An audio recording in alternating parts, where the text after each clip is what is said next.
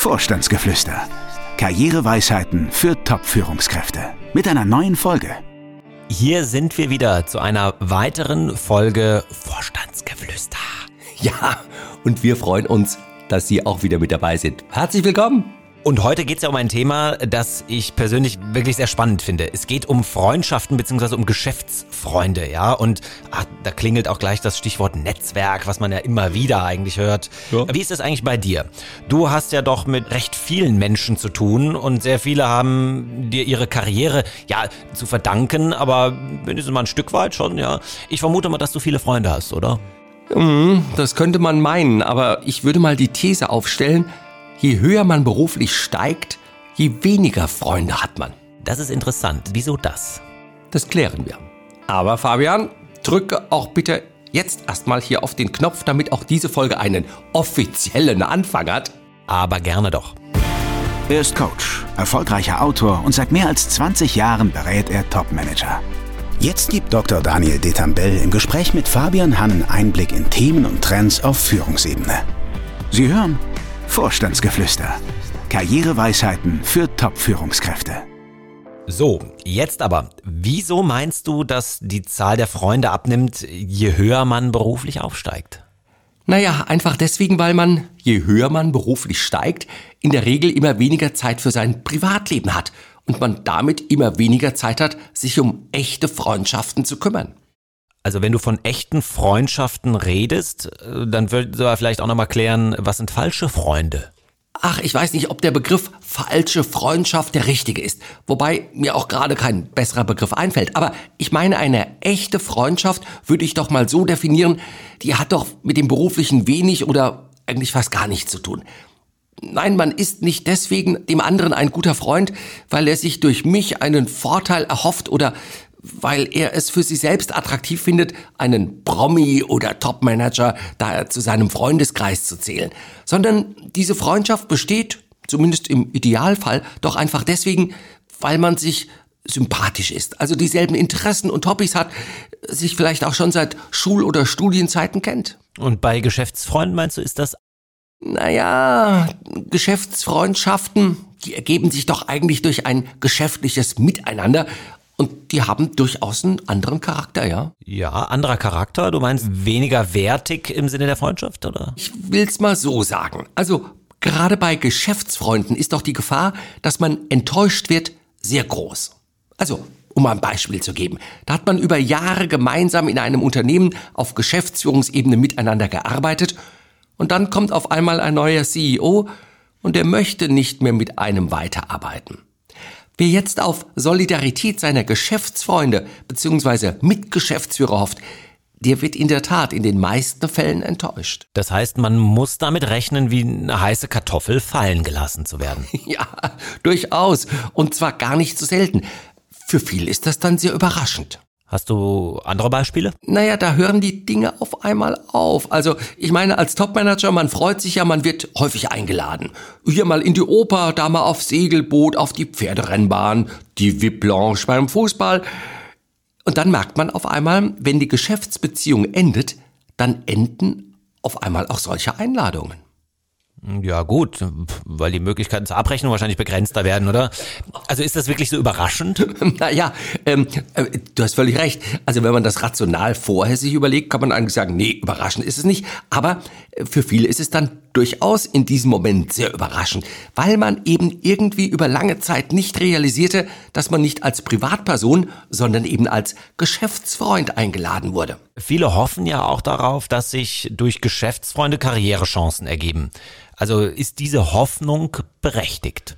Ich glaube eigentlich nur, solange es dem eigenen Vorteil nutzt. Wenn man das so sieht, ist man ja als Top-Führungskraft ziemlich einsam bzw. freundslos. Ja? Freundslos ist ein schöner Begriff und ist vielleicht sogar der richtige Begriff. Freundslos, toll, das merke ich mir. Denn du hast völlig recht, also einsam ist man ja nicht, denn man hat ja jeden Tag genug Menschen um sich drumherum. Aber in der Tat, man sollte nicht den Fehler machen, solche Beziehungen mit echten Freundschaften zu verwechseln. Gut, allerdings würde mich jetzt mal interessieren, ab wann genau wird das eigentlich zum Problem? Naja, dann, wenn sich die Umstände ändern. Also, wenn man selbst meinetwegen ins Rentenalter eintritt. dann hören ja auch die Geschäftsbeziehungen, die Geschäftsfreundschaften hören auf. Und dann ist das Thema Einsamkeit für viele auf einmal wirklich ein Thema geworden. Oder ja, Kündigung, Aufhebungsvertrag. Man wird auf einmal aus dem Paradies, aus dem eigenen Unternehmen vertrieben. Und ja, einige Geschäftsfreunde, die gehen dann noch nicht mal mehr ans Telefon, wenn man die anruft. Oder man kann auch so sehen, wenn sich die Großwetterlage ändert. Also nehmen wir mal an, da kommt neuer CEO und man selber wäre übrigens vielleicht auch gerne CEO geworden, aber man wurde es nicht. Und bisher war man schon durchaus der Firmenliebling. Und jetzt kommt der neue und die Zeichen ändern sich, der Wind weht von woanders her und dann wird man vom Firmenliebling zum Außenseiter, zu dem, mit dem niemand mehr spielen will, würde man früher im Kindergarten sagen. Also das sind schon so, so Dinge, die dann solche Freundschaften, Geschäftsfreundschaften belasten oder auch kaputt gehen lassen. Ja. Okay, aber kann es denn nicht auch geschäftlich echte Freundschaften geben? Doch, das durchaus. Ich glaube, das, was wir vorhin auch so ein bisschen überlegt haben, je höher man steigt, umso schwieriger ist das mit Geschäftsfreundschaften. Aber wenn wir mal ja, ganz normale Mitarbeiter, unteres, mittleres Management meinetwegen hernehmen, die 10, 20 Jahre im selben Unternehmen miteinander arbeiten, jeden Freitag gemeinsam grillen und am Sonntag auf dem Fußballplatz stehen.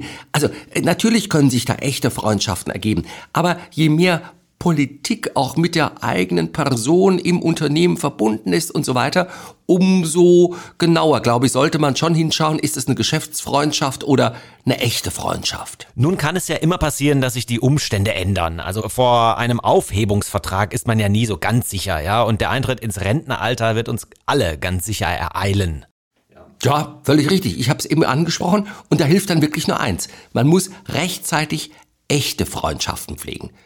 Also Freundschaften außerhalb des Berufslebens, die damit einfach nichts zu tun haben, was ich täglich beruflich mache. Ja, aber ich vermute mal, das ist dann nicht ganz so einfach. Du hast es schon angeschnitten, da braucht man ja die Zeit. Genau.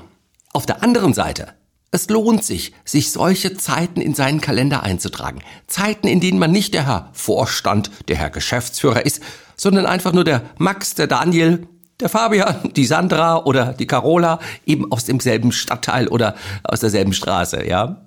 Vermutlich ist das sowieso nicht verkehrt, denn dann kommt man auch mal auf andere Gedanken, also Stichwort Work-Life-Balance und so weiter. Genau so ist es. Und sollte es dann doch mal so weit kommen, dass man beruflich raus ist, beziehungsweise sich in einer Zeit der Neuorientierung befindet, dann fällt man eben nicht in ein großes, tiefes, schwarzes Loch, weil auf einmal nicht nur der Job, sondern auch die sozialen Kontakte weg sind, sondern man hat immer noch Freunde, die einen gerade in diesen schwierigen Zeiten doch stützen und, du hast es eben gesagt, ja, auch mal auf andere Gedanken bringen. Mhm. So, aber jetzt will ich dann doch nochmal wissen, ja, wir hatten es vorhin schon. Hast du eigentlich viele Freunde? Also wenn ich meine eigene Definition ernst nehme und wirklich nur die Personen als Freund zulasse, mit denen ich nicht beruflich in irgendeiner Beziehung stehe und mit denen ich wirklich ganz privat einfach nur befreundet bin, dann, äh, ja, dann ist das recht überschaubar. Das habe ich mir schon gedacht. Aber warum ist es so schwierig, sich einen privaten Freundeskreis aufzubauen oder ich sag mal zu erhalten? Naja, ich habe es eben ja schon mal so ein bisschen angesprochen. Also weil Freundschaften einfach Zeit brauchen. In Freundschaften muss man Zeit investieren, wie in jede andere Beziehung auch. Und das ist das Problem. Also wer beruflich sehr eingespannt ist, dem bleibt eben nicht so viel Zeit für anderes und für andere. Dennoch, ich sag mal so, ich habe über 25 Jahre lang mich in einem Chor engagiert. Und darüber, ja, da sind dann doch gute private Freundschaften entstanden. Das heißt, du bist da einmal die Woche hin und wie oft habt ihr euch da getroffen? Ja, einmal die Woche, genau. Einmal die Woche war Chorprobe und diesen Abend, den habe ich mir auch ganz bewusst von allen beruflichen Terminen freigehalten. So kann es auch funktionieren. Also am besten, man trägt sich schon das ganze Jahr über Abende ein, die man für Privates nutzt. Wenn man es anders macht, also erstmal den ganzen Kalender freigibt für berufliche Termine und dann, falls mal ein Termin frei bleibt, diesen dann mit privaten Terminen aufzufüllen versucht, dann wird man gerade feststellen, dass das eben nicht gut funktioniert. Sehr schön. Dann hätten wir es ja heute wieder mal, fast zumindest, denn auch heute hast du uns ja, das nehme ich doch mal an, eine Natürlich. schöne Weisheit mitgebracht. Die philosophische Erkenntnis. Welche hast du im Gepäck? Natürlich mal wieder eine, die zu unserem heutigen Thema passt. Und zwar eine Weisheit aus China, aus dem Buch der Wandlungen. Dort lesen wir, Beharrlichkeit bringt Heil. Man trinkt empor auf Stufen. Ja, das äh, klingt schon sehr weise, ja. Also ich versuche das mal mir zusammenzureimen. Das heißt dann, dranbleiben führt zum Erfolg. Also wenn du sagst, diese Weisheit passt auch zum heutigen Thema, dann vermutlich deswegen, weil der Aufbau von privaten, tragfähigen, langfristigen Freundschaften Ausdauer und Geduld braucht. Genau so ist das. Große Erfolge erzielt man nur dann, wenn man sich langsam, Schritt für Schritt bewegt, nicht vom Ziel abkommt und eben auch nicht versucht abzukürzen, indem man Stufen überspringt. Deswegen, man dringt empor auf Stufen. Und das gilt im privaten, bei Freundschaften genauso wie im beruflichen. Klasse. Na dann. Das war's für heute. Wir wünschen viel Zeit für Privates und Freundschaftspflege. Ja, wir freuen uns auf die nächste Folge und ähm, bis dahin eine gute Zeit. Ja, so ist es. Tschüss, bis zum nächsten Mal. Haben Sie Fragen? Dann schreiben Sie uns. Info at vogel-detambell.de Alle Folgen finden Sie auch auf unserer Internetseite www.vogel-detambell.de slash podcast. Vorstandsgeflüster. Karriereweisheiten für Top-Führungskräfte.